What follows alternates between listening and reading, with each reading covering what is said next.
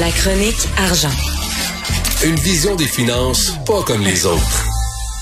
Allons rejoindre Sylvain Larocque, journaliste économique au Journal de Montréal et au Journal de Québec. Bonjour Sylvain. Bonjour Marc-André.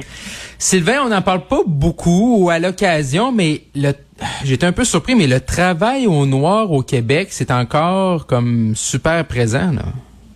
Oui, ben on n'en parle pas beaucoup, évidemment, par définition. Euh, on, parle d'économie souterraine, donc les gens, c'est des choses qu'on chuchote, qu'on dit discrètement. Euh, il n'y a, pas de rapport beaucoup là-dessus. Euh. Il n'y a pas de données non plus. Selon le ministère des Finances, on parle d'une économie de 20 milliards par année au Québec. Mais bon, ça reste des estimations. ce qui est caché est difficile à, mesurer. C'est mhm. peut-être beaucoup plus que ça, mais quand même 20 milliards, c'est ça, c'est quand même beaucoup. Euh, euh, les secteurs, on les connaît, hein, les plus touchés, la construction, on parle de, presque un milliard.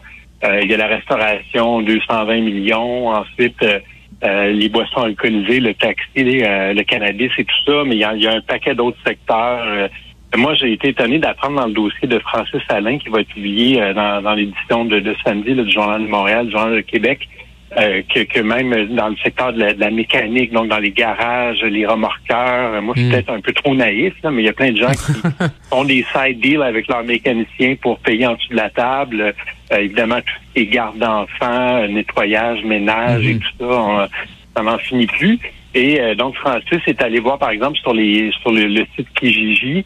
et là, tu as, des emplois payés cash et, ils sont là. Et donc, il n'y a rien qui est fait, on devrait pour enlever ces annonces-là. Euh, par contre, sur euh, Marketplace de Facebook et sur les pages, j'en ai pas trouvé. Donc peut-être que là, il y, a, un suivi plus étroit qui est fait pour euh, mhm. faire enlever ces annonces-là rapidement. mais bon, ce n'est que la pointe de l'iceberg, ce qu'on voit comme ça sur les sur les messageries comme ça. et ce que je trouvais intéressant aussi dans son dossier, c'est qu'il parle à un professeur d'université de l'Université Laval euh, qui avait fait une grosse étude euh, il, y a, quelques, mais en fait il y a 20 ans, ça fait longtemps, mais euh, l'étude n'a pas pris une ride parce que malheureusement, plus ça change, plus c'est pareil. mais il dit, le professeur dit, ben les gens qui font du travail au noir, c'est comme des passagers clandestins. C'est-à-dire qu'ils profitent des services du gouvernement, des, hôpitaux, des écoles, des garderies pas chères et tout ça, mais après ça, eux, ils veulent pas payer leur part et pour eux, il n'y a aucun problème de ne pas hmm. payer les taxes, payer les impôts et tout ça. Donc, c'est c'est tout, tout un tout un phénomène. Et ce qui est intéressant aussi, c'est que là, certains experts disent qu'avec l'inflation euh, très élevée qu'on a en ce moment, ben ça pourrait euh, donner un, second souffle finalement au travail au noir parce que les gens, des deux côtés, les gens, les employeurs euh, disent moi j'ai mes revenus ne montent pas tant que ça et je veux couper mes coûts de main d'œuvre donc je vais payer au noir. Ou à l'inverse, des travailleurs qui disent ben euh, moi, euh, je vais gagner plus d'argent si je travaille au noir, si j'ai pas payé l'impôt et tout ça. Et il y a des clients aussi, encore là chez le garagiste, qui vont dire, ben moi, sur 1000 dollars, si je peux sauver 150 pièces euh, pour payer les taxes, ben c'est intéressant pour moi. Donc, ça va être à suivre ça, si l'inflation effectivement donne un second souffle au travail au noir. Mais tu sais, le, travail au noir, c'est comme les paradis fiscaux, Sylvain. Mais là, comment, euh, dans le sens qu'on en parle, on en parle, puis les gouvernements disent on va mettre des mesures, on va s'attaquer à ça, mais le travail au noir, comment comment on peut l'arrêter? C'est c'est pas c'est pas évident. Hein? Oui, puis il y a beaucoup d'argent à faire là pour le gouvernement d'aller chercher euh, l'argent qui se cache là-bas.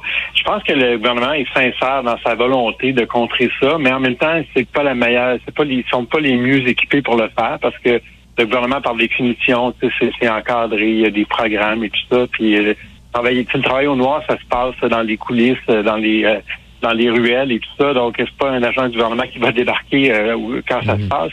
Euh, mais il y a eu des, moi je trouve qu'il y a des initiatives intéressantes. Par exemple, dans le secteur de la restauration, le système maintenant il y a des enregistreurs de vente dans chaque restaurant. Donc il y a mhm. beaucoup de travail au noir et la non-déclaration de revenus dans les restaurants, ça a beaucoup, beaucoup diminué. Euh, maintenant, c'est aussi dans les taxis, donc là aussi les, les courses qui n'étaient pas déclarées, c'est beaucoup plus rare. Et là, on veut, le gouvernement veut euh, implanter ce, module d'enregistrement des, des, ventes au niveau des entrepreneurs en rénovation. Euh, donc là, il y a beaucoup de travail au noir dans la rénovation. Il n'y a pas grand monde qui paye ces rénovations avec des factures. Donc là, on forçait les entrepreneurs à, mettre des à émettre des factures du gouvernement, ben là, évidemment, ça, ça réduirait beaucoup le travail au noir. Donc ça, moi, je trouve que c'est prometteur. Là, comme de raison, les entrepreneurs euh, s'opposent à ça. Ils disent que non, non, non, ça va être trop compliqué. On a déjà assez de paperasse et tout. Mais moi, je pense que ça, ferait long, ça fait longtemps que ça devrait être fait. Euh, et aussi, une autre affaire intéressante, par contre, c'est que avec les crédits d'impôt pour la rénovation qu'il y a eu au, cours des années, euh, ben, semble-t-il que ça, ça a réduit un peu le travail au noir dans la construction parce que là, les gens voulaient avoir leur crédit d'impôt, donc ils étaient obligés d'avoir une facture et tout ça. Donc ça, c'est une mhm. façon un peu euh, indirecte de, de, contrer le travail au noir. C'est quand même intéressant comme, euh, comme phénomène. Hmm. Sylvain, du côté des, des États-Unis, là, euh, le, le, le, le, PDG là, bien connu là, dans le domaine de la technologie à Seattle, là, Dan Price, là, qui est rattrapé par des allégations d'inconduite sexuelle. Ben, le nom est peut-être pas si connu que ça. Son entreprise non mm. plus, ça s'appelle Gravity Payments, une entreprise de traitement de paiement. Mais lui, il avait fait parler de lui en 2015 euh, quand il avait dit moi, je vais augmenter le salaire de tous mes employés à 70 000 minimum. Donc, l'employé qui gagne le moins chez nous va gagner 70 000 c'est quand même élevé. Et je vais baisser mon propre salaire pour payer tout le monde équitablement. Donc là, évidemment, il y avait eu beaucoup de bonne presse à l'époque là-dessus. Mais après ça, quelques mois après, on apprenait que euh, il y avait des problèmes de, violence conjugale dans son couple. Donc là, c'était déjà un, côté d'histoire un peu négatif qui ressortait. Mais il avait quand même réussi à, redorer son blason. Et euh, en 2019, il commençait à y avoir des articles positifs à nouveau sur lui parce qu'on sait que la mémoire, la mémoire, euh, on a la mémoire courte souvent dans, la vie. Mhm. Et euh, donc là, lui avait, il, s'est vraiment, il créait une présence très forte sur les réseaux sociaux, sur Instagram, sur Twitter et tout ça. Et mhm. son, son créneau à lui, c'était de dénoncer les excès du capitalisme, les excès des grands dirigeants qui payent des salaires incroyables et qui ne paient pas correctement leurs employés. Et il était très, très populaire sur les réseaux sociaux. Moi, je le suivais personnellement. Et euh, c'est vrai qu'il faisait des très bons posts et c'était toujours euh, très, très étayé avec des chiffres et tout ça. Et là, ce qu'on découvre dans un article du New York Times qui est paru cette semaine, c'est qu'il il y avait un ghostwriter. C'était quelqu'un, euh, un ancien journaliste qui écrivait ces, ces, ces posts-là pour lui euh, sur Twitter et euh, Instagram. Et ce qu'on apprend aussi, et ça c'est plus grave, c'est que finalement, les, cas d'inconduite sexuelle, il n'y en avait pas juste un, il y en a eu plusieurs mhm. autres. Le, Times a parlé à une dizaine de femmes qui euh, relatent en détail des, des sortes de, de ben, peut-être pas d'agression, mais en tout cas des, des inconduites sexuelles avec avec Dan Price. Alors là, mercredi, il a dû démissionner de son poste de PDG. Alors, comme quoi on peut monter rapidement dans, le milieu des affaires et dans le milieu public et retomber tout aussi rapidement. Alors, euh, une, enquête fascinante euh, du New York Times euh, qui a été publiée cette semaine. En effet, on peut passer de héros à zéro en quelques instants. Sylvain Larocque, journaliste économique au Journal de Montréal, Journal de Québec. Un gros merci Sylvain. Bon week-end à toi. Bon week-end, merci. Au revoir. Au revoir.